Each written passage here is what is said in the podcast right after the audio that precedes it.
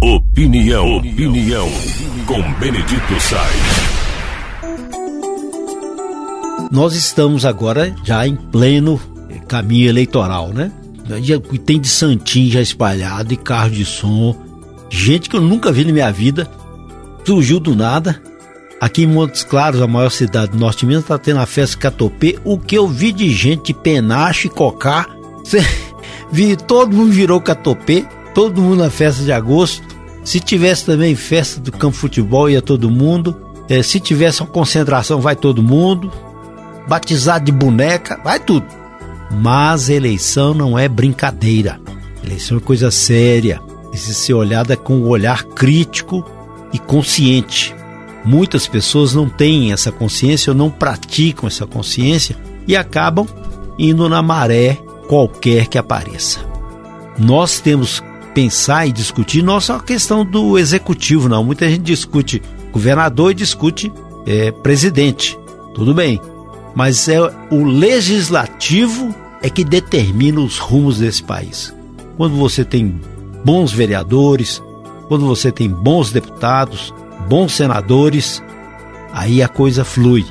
É claro que a gente pode até discutir a quantidade de tanto vereador, de tanto deputado, de tanto senador, né? E o custo operacional de tudo isso. Por exemplo, Minas Gerais tem 77 deputados estaduais. Será que precisava disso tudo? Que aquilo é um paraíso. É um paraíso. É um negócio assim de outro mundo. Além do salário, os penduricalhos.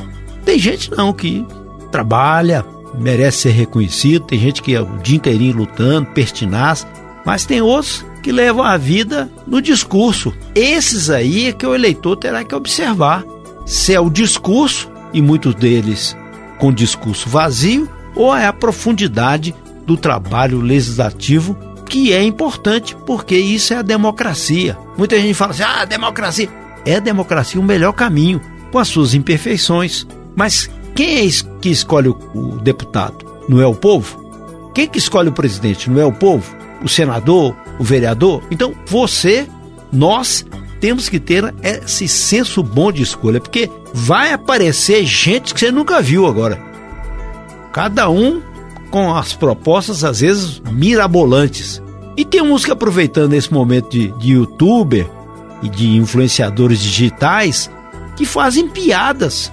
Aí fazem piadas, fazem cenas, jocosidade, brinca. Aí você, é, esse aí é bom, você viu é que ele é brincalhão e vota no sujeito que está brincando com coisa séria. Então, a nossa consciência, a nossa capacidade, a nossa visão de discernimento tem que ser muito forte. Você conversa com alguém que esteja bem informado, você dialoga com alguém que saiba a, a avaliar a situação do momento, você vai estudar tudo aquilo que está acontecendo ao seu redor, não vai na conversa fiada, não vai no engodo, na mentira, vai em cima daquilo que é bom.